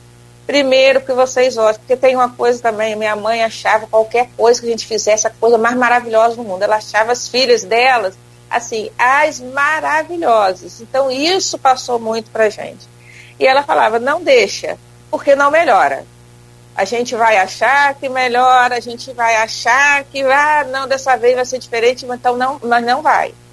Então, assim, é, infelizmente, assim, raríssimo, se ele não procurar um, um, tratamento, se ele não procurar, um, sabe, se tiver uma consciência, um fenômeno muito grande, não vai melhorar, infelizmente. E é um, um ciclo, né, uma bola de neve, aquilo só vai crescendo. É primeiro é um, sabe? Ah, você não fez, ah, a comida tá ruim, ah, você tá gordo, ah, fulano tem filho junto ao mesmo tempo você, mas tá tão bem. Ah, e é aquilo ali, vai crescendo. E a hora que você achar que não dá mais para você, ele vai achar o quê? Pô, como a doutora falou, como assim que ela está querendo me deixar? Eu vou sustentar, às vezes a apreensão é uma coisa assim, absurda, sabe? É, 300 reais, 200 reais, vou sustentar a mulher, vou, vou sustentar macho com meu dinheiro. Ela está usando meu dinheiro para cuidar, pra, pra, dizendo que é para as crianças e não é, como se fosse assim, a maior maravilha do mundo. E isso, de novo, acontece lá nos, nos mais pobrinhos. Isso acontece quantas vezes a gente vê cantor, ator, é, com ameaça de prisão ou sendo preso porque não quer pagar a pensão. Acho um absurdo pagar né, tantos mil né, no caso de um, de um ator, né, tantos mil reais para a criança, mas ele está lá vivendo a vida de rei, mas acha que a mulher tem que dar um jeitinho, né? Tem que fazer alguma coisa para ela se virar. Então, assim, é uma responsabilidade dos dois. Filho foi feito para os dois. Os laços, como a doutora falou, eles não se rompem. Se se romperem, melhor ainda, porque antes se o pai se afastar daquela criança porque separou da mulher, você já viu que ele não é um bom pai. Então, antes, né, separado afastado, sem dar palpite errado, do que lá só para infernizar ou para ficar colocando a criança né, em uma situação difícil, é, inclusive até de uma situação de violência. Então, não melhora, né, assim, é, é procurar mesmo se entender e saber ah, tô mais gordinho? Tô. Ah, que boa, né? Porque a gente tem história para contar. Ah, tô mais velha? Tem, tô. Graças a Deus. Sabe por quê? A novinha lá de trás não chegou ainda, né? Na idade que a gente tá. Então, que ótimo. A novinha lá de trás, que tá lá com ele agora, naturalmente vai achar né, que aquele cara ali, daqui a um tempo, não tem mais serventia para ele. Então, assim, deixa, desapega, né? Existem outros relacionamentos. Gente, às vezes a gente acha que o momento que a gente está é a nossa vida, define a nossa vida, que não define. A vida é muito maior que isso. A vida é muito maior do que aquele momento. A gente enfrenta crise, sim. Dói, sim. A gente sofre por amor, sim a gente sofre porque vê aquele relacionamento que a gente apostou tanto, quis tanto. Como a doutora ali falou, né, que às vezes os pais falam, ah, eu falei para você não casar com esse traste, eu falei que isso não ia dar certo. Né, é ter a humildade, sim, gente, não deu certo, né, e, e né, às vezes a gente fala que ia dar certo, achava que ia e não deu, e tudo bem, né, a gente sofre sim, a gente chora sim, a gente passa aquele período de luto né, interno, sim, mas ele vai ter outra, a mulher vai, pode ter outra, ou pode não ter. Né? Minha mãe ficou viúva com 42 anos. Amava meu pai. Pô, eu não quero mais, já cumpri minha parte. Agora quero acordar a hora que eu quero, é, dormir a hora que eu quero, fazer comida se eu quiser, fazia tudo do mesmo jeito mas era assim, ela optou por isso. Né? Então, assim, não é ruim, não é feio estar é, sem um companheiro naquele momento. Às vezes é até é, tranquilizador, né? regenerador. Você se descobre de uma tal forma, você descobre né, é, suas potencialidades de uma tal maneira que você às vezes não iria conhecer assim, a vida não é definida pelo momento que você está vivendo. Ela, ela é mais que isso. Né? Ela é muito mais que isso. E ela é uma benção. Às vezes eu penso, assim, gente, se lá atrás né, eu não tivesse seguido, não sou exemplo para ninguém, né? Mas se eu não tivesse seguido, quanta coisa eu não teria hoje, quantas possibilidades eu não teria, e quanto, né? Até da, da sobrinhazinha. Olha só, que beleza é você ter mais idade, você ver na sua geração, né, é, chegando outras pessoas, chegando outras vidas na sua vida. Bom, para fechar, tô, acabei aqui furando com a hora lá da, da, da doutora Ana Paula, me perdoe, mas eu não poderia deixar de aproveitar essa oportunidade, doutora Ana Paula, de forma nenhuma. E toda vez que alguém fala para mim assim, gente, olha, Cláudio, eu, é, essa pessoa, ou a própria pessoa fala, eu não, eu, eu não sou muito boa de falar em público, é, como me falaram ontem, a doutora Ana Paula, ela, ela, ela, ela fala, explica tudo muito bem, mas assim, em público, em rádio, ela não fala muito. Aí, eu, aí eu já com minha bagazinha já de, de idade, né? Eu fui dormir na maior tranquilidade, que toda vez que alguém fala para mim isso, no outro dia eu tenho aqui, como tivemos, né, Suzy? Nós tivemos aqui, vamos ter sempre, tenho certeza é, da nossa parte vai ser sempre bem-vinda.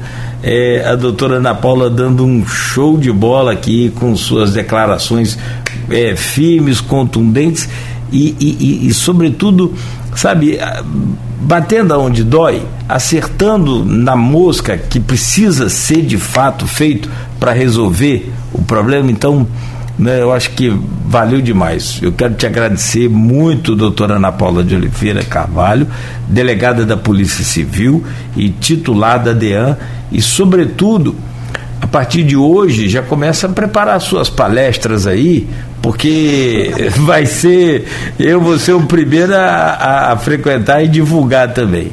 Parabéns pelo seu dia, parabéns pelo seu trabalho aí à frente da DEAN né? Que Deus continue te iluminando, abençoando aí a você. Deu um, um abração também, um agradecimento especial ao Marcelo, que ajudou a gente aí na, na técnica aí para poder né, correr tudo bem, mas sobretudo a toda a sua equipe. Muito obrigado pelo carinho, muito obrigado pelas suas palavras e espero que as mulheres que ouviram, que acompanharam ou que vão ouvir, que vão acompanhar ainda, né, possam ter o efeito realmente encorajador das suas palavras. eu, agora eu fiquei até sem graça com suas palavras. Eu realmente eu, é uma, uma característica minha. Eu, eu, sou, eu, sou, muito tímida, então você falou que você foi dormir e eu já, já não dormi. eu começo a tremer, ter taquicardia. Eu não gosto realmente de falar em público mas eu também sei que tem determinadas ocasiões que a gente precisa falar. E assim, o seu programa, eu assisto esse programa, sei que é muito ouvido. E assim, que se a gente poder tocar, né, a mente, o coração de uma mulher que seja, já, já é um papel cumprido, já, eu já fico feliz. Então, eu que agradeço, desculpa não poder ficar mais, tô, Josiane Morumbi está me esperando lá no CEAN, que a gente agora tem outro evento, e o dia hoje é, é cheio.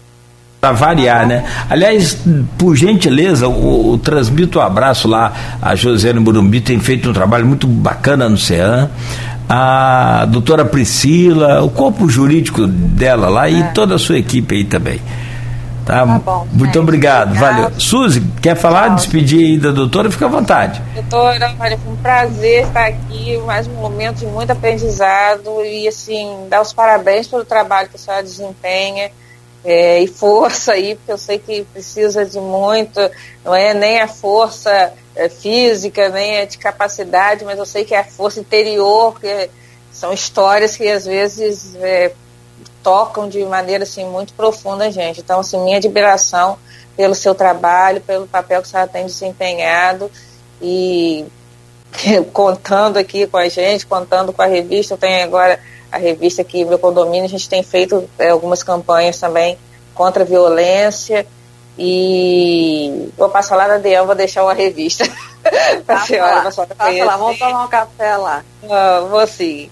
E tá parabéns bom. aí pelo no desempenho.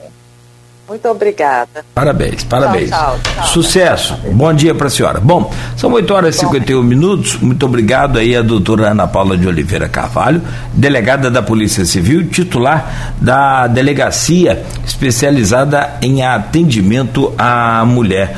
Ô, ô Suzy, a gente fecha por aqui também, não quero ficar tomando aí o, o, o, seu dia, naturalmente, seus compromissos hoje, que também não são poucos, né? Essa, essa meninada está crescendo aí na sua família, que bom. Eu, eu, eu, é, tenho...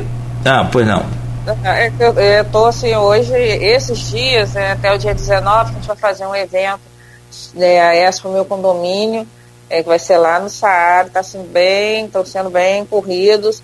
E hoje à noite eu estou lá na, na Uniflu, né, minha casa, eu falo que é minha casa do tempo que era FAFIC, tá, gente?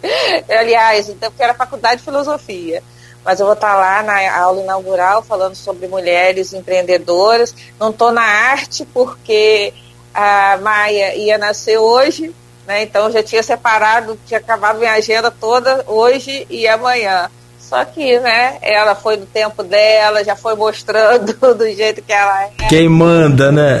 É. Eu veio do jeito que ela quis e nasceu no sábado. E aí eu vou estar hoje à noite lá na, na Uniflu, com muito prazer. Já tem, acho que é o segundo ano na aula inaugural, o terceiro ano falando é, para jornalistas, né, para os nossos futuros jornalistas, para essa geração né, que a gente é, coloca tanta expectativa assim, neles. E convidar também a todos, você também, para estar lá com a gente no dia 19, lá na, na ESP, meu condomínio. A revista é essa aqui. É, eu queria que você falasse. Não, eu queria que você falasse mesmo. Aí, ah, por favor, por favor. Me, é... me, fala sobre esse desafio aí de ser CEO de uma revista. Gente, em tempos. Em ah, em tempos de, de, de, virtuais, né? Como é que é isso? É, em tempos virtuais, num mundo que assim, a, a, o mundo condominial é muito sim ainda né, de homens, né? Mas assim, eu fui muito bem acolhida, era uma coisa que eu não imaginava fazer, eu não via a potencialidade do mercado condominial, fui apresentada a ele né, a esse mercado. Comecei a trabalhar nisso e comecei a ver assim, outros, é, no sul do país, em grandes centros, no, no Rio, São Paulo, Brasília, o mercado condominial é muito forte. É, não é não falo assim a quantidade de condomínio mas a organização é, quantidade de feiras, exposições, debates, a gente tem, nesse mundo tem assim astros né, do, do mundo condominial mesmo, tem é, páginas com 30 mil, 40 mil, 50 mil, mais de 100 mil seguidores. E assim, eu estou com esse desafio, estou começando agora, estudando muito, conhecendo muito. A gente vai fazer esse evento lá no Salão Diamante do Saara Plaza Shopping. A gente tem empresas de fora que estão vindo expor aqui. A gente vai ter também uma, um dia inteiro, vai ser um dia inteiro de palestras, de conhecimento para os síndicos, de conhecimento para aqueles que não são síndicos, mas assim nem pensam na sindicatura como uma possibilidade de, de renda, de profissão. Então que pensem, que entendam, porque hoje existe o síndico profissional, é, existem cursos para isso, é, existem síndicos que administram 10 condomínios, que administram 20 condomínios. Fora daqui, aqui em Campos eu não conheço mais, né, com maior quantidade que isso, mas eu conheço fora daqui que é, administram 50 condomínios. Claro que eles têm uma estrutura, mas assim, é possível o síndico, aquele, aquela imagem do síndico hoje, que era aquele aposentado que não ah, não está fazendo nada é, para não ter, não pagar o condomínio, ele, aquela imagem, né, esse personagem está sendo é, tirado do mercado. E não é assim nenhuma, nenhum preconceito, nem nada. É porque o mercado hoje, ele cobra muito e o cobra muito tanto conhecimento quanto técnica e esse síndico ele pode responder tanto civil como criminalmente pelos atos praticados em um condomínio, né, na sua administração. Então, assim, existe toda uma rede, existem as administradoras é, que dão apoio aos síndicos, existem hoje empresas especializadas em cobrança de inadimplência, que é um problema muito sério em condomínios. E a gente está, é, na ESPA, a gente vai trazer todos esses temas e vai trazer também, vai falar sobre sustentabilidade também, que é uma questão importante, e vai falar também sobre a, quais os caminhos né, para que esses condomínios tornem é, espaços melhores de convivência. Né? A gente tem questões sérias de violência contra síndicos, contra síndicas, a gente tem questões sérias de violência dentro dos condomínios, né? a gente pode citar vários que acontecem, né? É, já aconteceram aqui em Campos, outros que já aconteceram é, fora daqui. Mês passado, em São Gonçalo, um vizinho né, matou o outro porque achou que o cara era assaltante, é vizinho. Então, assim, é, você não conhece o seu vizinho, tem a questão do, do preconceito, né, do racismo. Então, são várias questões que precisam ser trabalhadas, né, precisam ser debatidas. E também a parte técnica, né? É, existem cursos, o síndico precisa entender um pouco, mesmo que ele tenha administradora, ele precisa entender um pouco de administração, ele precisa entender um pouco da parte jurídica, do que ele pode fazer, o que, que ele não pode fazer, o que, que ele tem autonomia, tem coisas que ele não tem autonomia. Agora tem a LGPD, né, é, agora tem essa questão que, né, é, como ele protege o dado, como a empresa vai proteger os dados né, dos condôminos, de, das pessoas que entram nos condomínios.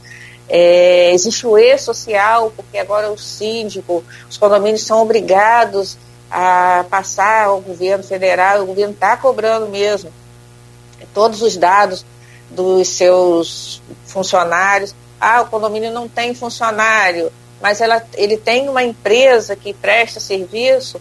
Se essa empresa não passar os dados de maneira correta, não passar os dados no prazo, o síndico pode ser corresponsabilizado, ele tem que saber, ele tem que acompanhar essa empresa que presta serviço àquele condomínio que ele administra, se ela está passando as informações.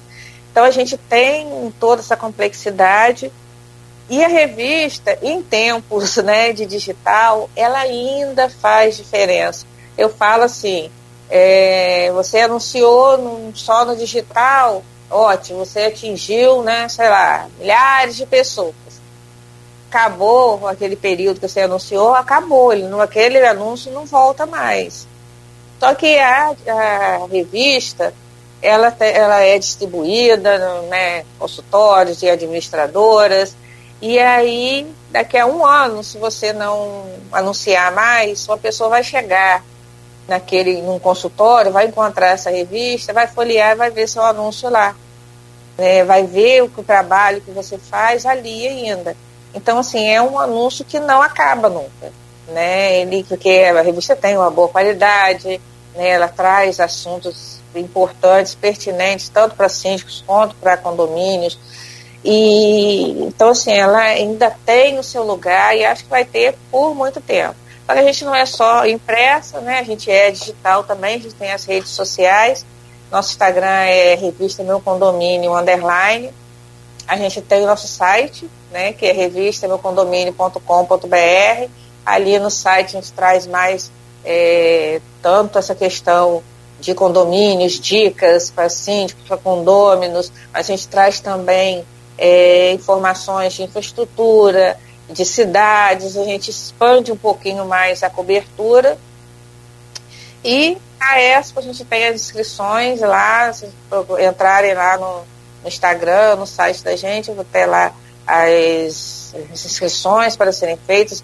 Tem o presidente nacional da Confederação, presidente da Confederação Nacional dos Síndicos, Sérgio Craveiro, que assim, é um, uma personalidade reconhecida, participa no Brasil inteiro de palestras e visita o país inteiro, levando esse conhecimento para síndicos, é, trabalhando esse, essa questão da valorização da sindicatura. A sindicatura hoje é uma oportunidade de emprego para quem é, né, que está disposto a trabalhar, para quem está disposto é, a ser sério, a conhecer, a estudar, é uma oportunidade, uma oportunidade boa, né? não é uma oportunidade ruim, assim, o síndico profissional, ele tem um salário, é, ainda é um salário, às vezes, né, difícil o condômino entender aquilo, mas a gente tem síndicos profissionais que são excelentes, que desenvolvem trabalhos excelentes aqui. Cada edição da revista a gente vai trazer um síndico profissional é, dando uma entrevista, falando da sua experiência. Essa, é primeira, essa edição, a gente está na quinta edição da revista, vai para a sexta. Dessa vez a gente trouxe o Marcelo, que é síndico lá do Royal Boulevard, Marcelo Valentim, né, que faz o trabalho lá no Royal, mas ele tem outros condomínios também que ele administra, ele faz um trabalho assim excelente lá. E a gente tem vários assuntos, né? A gente trata essa questão da violência é, contra síndicos, a gente tem um advogado falando sobre isso. A gente fala sobre administração, é, energia é, solar, né? Que esse ano é um ano assim crucial para quem queira colocar energia solar, melhor que aproveite esse ano, né? E, e as, as, empresas estão fazendo vários facilitadores para poder viabilizar isso, porque a partir do ano que vem começa a ser cobrada uma taxa, né? E até quem fizer esse ano, até janeiro do próximo ano, consegue colocar sem essa taxa durante um bom período. Então, assim, a gente traz muita informação jornalística, né? Que é a, a minha raiz sempre e também é, com dicas, com informações. A gente está fazendo um trabalho diferenciado. Estou fazendo aqui uma. trouxe uma matéria aqui com o Plínio Bacelar, né, que completa 80 anos esse ano, quer dizer, uma das empresas familiares mais antigas aqui de Campos, é, familiares com sucesso, né, que é um laboratório assim, patrocinador aí é, de vocês desde, acho que foi o primeiro. O contrato número um da rádio, isso aí. É. Então, trago também uma matéria com eles falando da, da, do trabalho que é feito, todo esse decorrer que foi feito do clínico e também convidar todos a participarem, vai ser numa, num sábado, no dia 19 de março, lá no Saara Plaza Shopping, tem a inscrição, mas podem entrar em contato com a gente é, através do direct, pelo telefone também que a gente tem da, da revista, vou falar o telefone aqui que eu vou ler, é o 22 99 282 9398, que é o, o telefone aqui da revista, e entrar, empresas que queiram expor, a gente ainda tem poucas vagas, mas a gente ainda tem algumas vagas, a gente está recebendo muita procura de, de empresas de fora. A gente vai ter assim, uma exposição bem legal e a gente já fez é, em dezembro. A gente fez uma homenagem aos síndicos, a gente reuniu os síndicos de mais de 40 condomínios né, no dia 30 de novembro, que é o dia do síndico. Depois a gente fez, eu falo, como um projeto piloto da Expo, no dia 14 de dezembro, isso foi na CDL, foi um sucesso também. A gente fez uma, uma, além das palestras, fez uma roda de negócio, de conversas com os síndicos. Os síndicos é, contaram experiências e as empresas também puderam compartilhar e perguntar a eles o que, poderiam fazer para melhorar o relacionamento com esses síndicos. Então foi assim excelente. Eu falei pra caramba. Tá, na, justíssimo, tá muito bom. Inclusive, tá borbulhando aqui um monte de ideias para trocar com você sobre essa revista aí. Muito obrigado pelo seu carinho, boa sorte aí sempre para você. Sou muito fã do seu trabalho, sou muito fã é, do ser humano, Suzy Monteiro. Eu acho que você é um exemplo muito bacana para todos nós, homens, mulheres, independe. Né? E espero que sua vida seja sempre assim, norteada por por muita luz, por muita paz e por muito sucesso. Claro, com prosperidade também, né? Porque não faz mal a ninguém, né? já foi o tempo que você ganhou muito bem aqui na Folha, Luiz sabe disso, é, me lembra? É. E você se já fez lá o seu. Como é que é? é já fez a sua a, a, o seu pé de meia, né? Então agora é só para passar tempo. Suzy, sucesso para você, amiga. Parabéns pelo seu dia. Eu espero que você entenda esse trabalho de hoje que você teve de estar aqui com a gente, colaborando, ajudando, mas que você entenda como uma homenagem da gente aqui do grupo, que é dirigido por uma mulher fantástica, que é a dona Diva Abreu, um exemplo para gente. Fantástico, fantástico. É um exemplo, um exemplo de, de empresária, né, como eu falei, assim, são poucas empresárias que têm esse sucesso que, que ela faz, assim, a Folha é uma, uma conjunção muito feliz, né? Do jornalismo impecável de seu Aloysio, é, assim, meu amor eterno, né?